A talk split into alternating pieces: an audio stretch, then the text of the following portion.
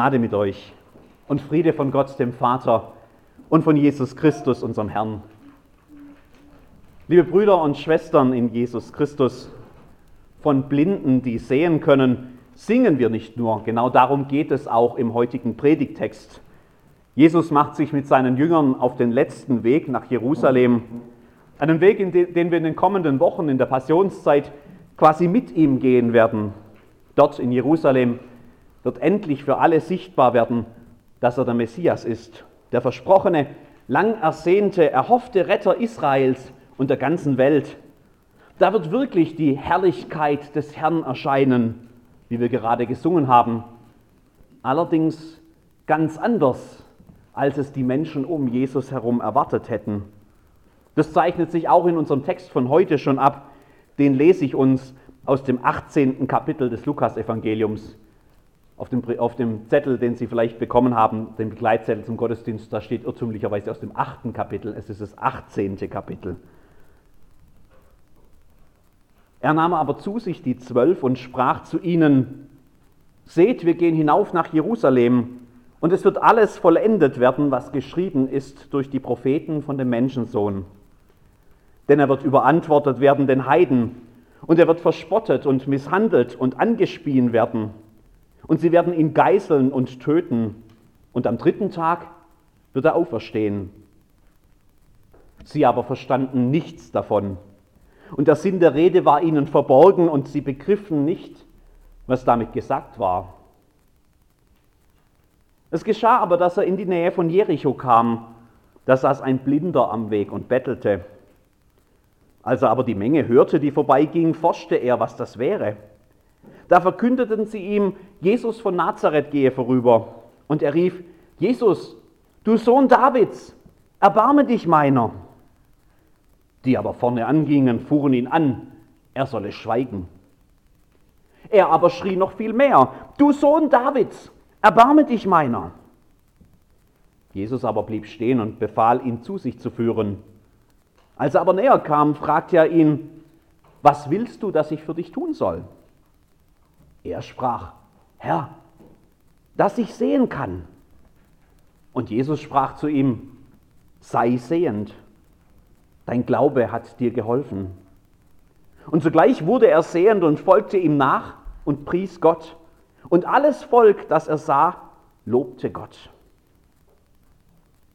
Möge Gottes Wort uns die Augen öffnen für seine Herrlichkeit.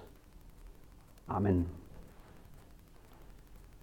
Liebe Schwestern und Brüder in Jesus Christus, ich frage mich ja, was am Abend dieses Tages in den Menschen vor sich ging, von denen wir gerade gelesen haben.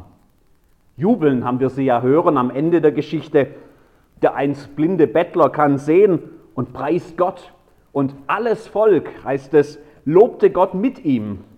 Ein Happy End könnte man sagen. Blinder sieht, alle jubeln, alles gut. Ende der Erzählung. Wir freuen uns mit. Vielleicht schleichen sich aber mit etwas Abstand doch auch ganz andere Gefühle ein bei den Menschen. Wirklich Einsichtige könnten mit einiger Überlegung darauf kommen, dass diese Heilungsgeschichte ja keineswegs so glatt ablief, wie wir es gerne hätten. Als der blinde Bettler am Anfang der Episode nämlich die Menschenmenge kommen hört und beginnt nach Jesus zu rufen, da stößt er keineswegs nur auf Gegenliebe. Schweig, sagen die Menschen, dein Geschrei will doch keiner hören. Dabei haben sie ihm gerade noch erzählt, wer der Mann ist, um dessen Willen sich so eine Menschenmenge überhaupt versammelt. Erzählt, verkündigt, schreibt Lukas, verkündigt als eine Freudenbotschaft, eine tolle Neuigkeit, eine gute Nachricht, auch für den Blinden, Evangelium sozusagen. Jesus von Nazareth ist da, Danach hatte der Blinde ja gefragt. Was sie ihm genau erzählt haben über diesen Jesus, das wissen wir nicht. Dabei wäre ich eigentlich schon neugierig, wie sie ihn wohl nennen. Einen berühmten Rabbi vielleicht, einen tollen Prediger, vielleicht sogar einen Wunderheiler. Schließlich hat er ja schon vorher überall Kranke geheilt. Ob sich vielleicht sogar einer an die These gewagt hat, er könnte der Messias sein, der von allen heiß ersehnte Retter. Wir wissen es nicht. Was wir wissen ist, dass das, was man in Jesus sieht, offensichtlich nicht ausgereicht hat, um in ihm auch die Rettung für den blinden Bettler zu sehen. Jesus, Sohn Davids, erbarme dich meiner, ruft der. Sei still, fahren ihn die anderen empört an. Was fällt dir ein, hier so herumzukrakehlen? Sie verstehen nicht, was er von Jesus will. Ihre Vorstellung davon, wer Jesus ist, reicht offenbar nicht aus, um den Ruf des Blinden zu begreifen. Am Ende der Geschichte sieht der Blinde. Dein Glaube hat dir geholfen, sagt Jesus, und alle jubeln. Ob sich am Ende des Tages irgendeiner bewusst wurde, was da gerade geschehen ist? Die wahren Blinden, das waren ja wir. Wir hatten nicht den Glauben, den der Blinde hatte. Wir haben in Jesus nicht die Herrlichkeit Gottes gesehen, die sich zeigt, wenn Blinde sehen und Lahme gehen. Wir haben mit sowas nicht gerechnet. Dabei hätten wir das doch wissen oder zumindest ahnen können. Warum haben wir das nicht kapiert? Die wahren Blinden, das sind ja wir. Ich frage mich, was am Abend dieses Tages in den Menschen vor sich ging, die mit Jesus unterwegs waren. Für manche von ihnen hat die Geschichte ja lange vor Jericho begonnen. Unterwegs mit Jesus, dem Rabbi, dem Lehrer, immer im Gespräch über Gott und das Kommen seines Reichs zu den Menschen, auch an diesem Tag. Seht, hat Jesus zu ihnen gesagt. Seht, als ob man das, was dann kam, so einfach sehen könnte. Als ob es auf der Hand liegen würde, ganz offensichtlich für alle und einfach zu begreifen wäre. Seht, sagt Jesus, und dann erzählt er vom Weg nach Jerusalem. Seht, wir gehen hinauf nach Jerusalem und es wird alles vollendet werden, was geschrieben ist durch die Propheten von dem Menschensohn. Mancher hat an dieser Stelle vielleicht die Ohren gespitzt. Hinauf nach Jerusalem. Das passte ja eigentlich ganz gut zu dem, was sie alle schon lange über Jesus wussten. Dieser Mann aus Nazareth, der ist mehr als ein guter Redner, mehr als ein besonders von Gott begabter. Dieser Jesus, er ist der Verheißene, der, auf den alle warten. Er ist der Messias, der Retter Israels und der Welt. Natürlich muss der hinauf nach Jerusalem.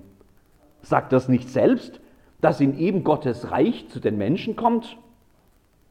Noch ist davon nicht viel zu sehen. Das einzige Reich das einzige Imperium, das sich den Menschen zeigt, das ist das des römischen Kaisers, dessen starker Arm bis nach Israel reicht. Verhasste Heiden, die das Land besetzen, das Gott doch seinem Volk versprochen hatte. Aber nicht mehr lange. Jetzt kommt ja Gottes Reich. Natürlich muss Jesus hinauf nach Jerusalem, um sich dort auf den Thron Davids zu setzen. Er ist doch der versprochene König, der eine wahre Sohn Davids. Der wird die Römer besiegen, die Heiden aus dem Land werfen, das Reich Gottes sichtbar in Jerusalem aufrichten, sodass alle Welt ihn sieht. Seht, sagt er. Natürlich sehen wir. Wir wissen schon längst Bescheid. Wir haben schon kapiert, was jetzt kommt. Und natürlich sind wir bereit, mit ihm hinaufzugehen nach Jerusalem. Das darf ruhig jeder sehen, wenn er dann auf dem Thron sitzt und wir seine engsten Vertrauten mit ihm berühmt werden in der ganzen Welt. Doch was dann kommt, hat keiner vorausgesehen. Mit einem Schlag lässt Jesus all diese kühnen Träume platzen, denn er redet nicht von Triumph und Sieg und Herrlichkeit. Der Weg, den er beschreibt, ist ein Weg des Leidens, verraten, verspottet, misshandelt, bespuckt, ausgepeitscht, getötet. Seht, sagt er, seht, wir gehen hinauf nach Jerusalem und es wird alles vollendet werden, was geschrieben ist durch die Propheten von dem Menschensohn. Sehen hätte man das also schon lange können. Die Propheten haben es schon vor langer Zeit gewusst. Und auch Jesus redet hier im Lukas-Evangelium schon zum dritten Mal davon. Aber das will keiner sehen oder hören. Das können sie nicht verstehen. Aber am Ende des Tages sich irgendeiner bewusst war, die wahren Blinden, das sind ja wir. Ich frage mich, was am Ende dieses Gottesdienstes heute in den Menschen vor sich gehen wird, die heute hier diese Geschichte hören. Und da schließe ich mich ganz bewusst mit ein. Wir haben es ja einfach heute. Wir kennen den Ausgang des Ganzen ja längst. Wir haben vier Evangelien als Berichte von Jesus. Wir wissen, was in Jerusalem auf ihn wartet. Wir wissen um das Kreuz, aber auch um die Auferstehung. Wir wissen sogar um Himmelfahrt und Pfingsten und leben heute als seine Kirche aus seinem Heiligen Geist. Im Rückblick auf die Menschen damals fällt es uns leicht, die wahren Blinden in der Geschichte auszumachen. Wir sehen sie dort an der Straße nach Jericho, wie sie nichts begreifen. Und den einen, der es begriffen hat, den wollen sie zum Schweigen bringen. Das ist einfach. Wir wissen ja bereits bei den ersten Sätzen, dass der Blinde am Ende sehen wird. Wir sehen sie dort um Jesus mit ihren zerplatzten Träumen, mit offenem Mund und großen Fragezeichen im Gesicht, wie sie immer noch nichts kapiert haben. Das ist einfach, wenn man den Ausgang des Ganzen kennt. Ich frage mich, ob es manchen von uns so langsam dämmert, dass es uns doch genauso gehen könnte. Wenn Menschen, die schon so lange mit Jesus unterwegs waren, live dabei sozusagen, die gesehen haben, wie Blinde sehen und Lahme gehen und Taube hören und unglaubliche Wunder geschehen, wenn selbst diese Menschen trotzdem so blind sein können für das, was hier wirklich geschieht, dann stellt sich ja schon die Frage, ob wir da wirklich so viel besser sind. Haben wir denn wirklich keine blinden Flecken? Haben wir denn wirklich den Durchblick? Haben wir denn Gottes Wirken in Jesus Christus wirklich schon ganz durchschaut und längst kapiert? Wenn ich die Menschen in unserem Text von heute betrachte, dann merke ich, dass sich jeder von ihnen gerne den Jesus zurechtbasteln will, der es in seine Vorstellungen passt. Die einen wollen den triumphierenden König, der Israel groß macht und die Heiden besiegt. Die anderen wollen den populären Superstar, der sie zum Jubeln bringt und der sie mit seinen Reden von Gott fasziniert.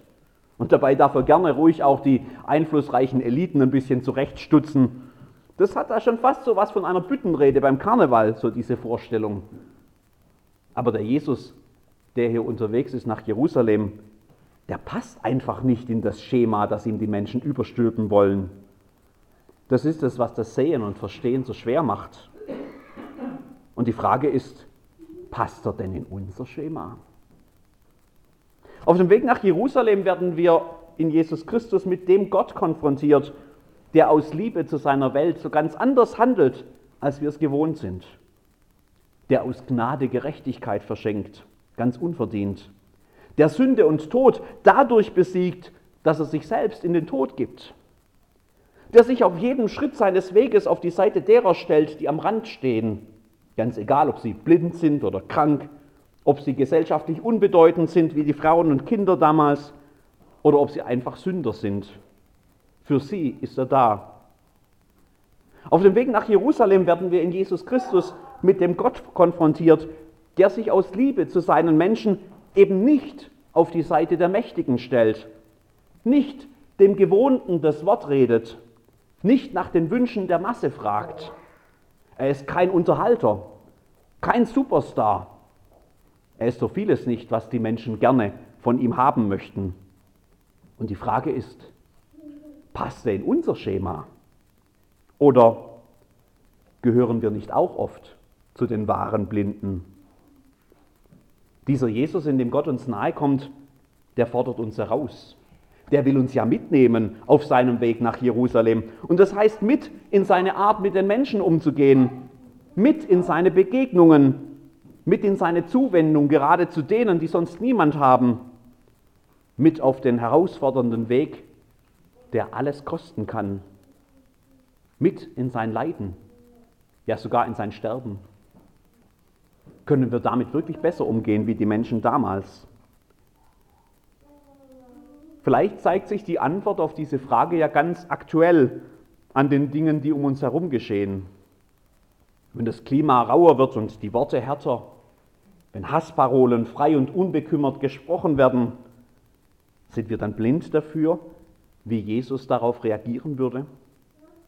Wie er die Menschen, den Menschen antworten würde und vor wen er sich schützend stellen würde. Wenn in Hanau geschossen wird und Nachbarn, Kollegen und Freunde, Mitmenschen, Mitbürger in unserem Land auf schreckliche Weise ihr Leben verlieren, sind wir dann blind dafür, wo Jesus jetzt stehen würde? Ganz egal, ob diese Mitmenschen türkischer Herkunft sind, sogar Muslime.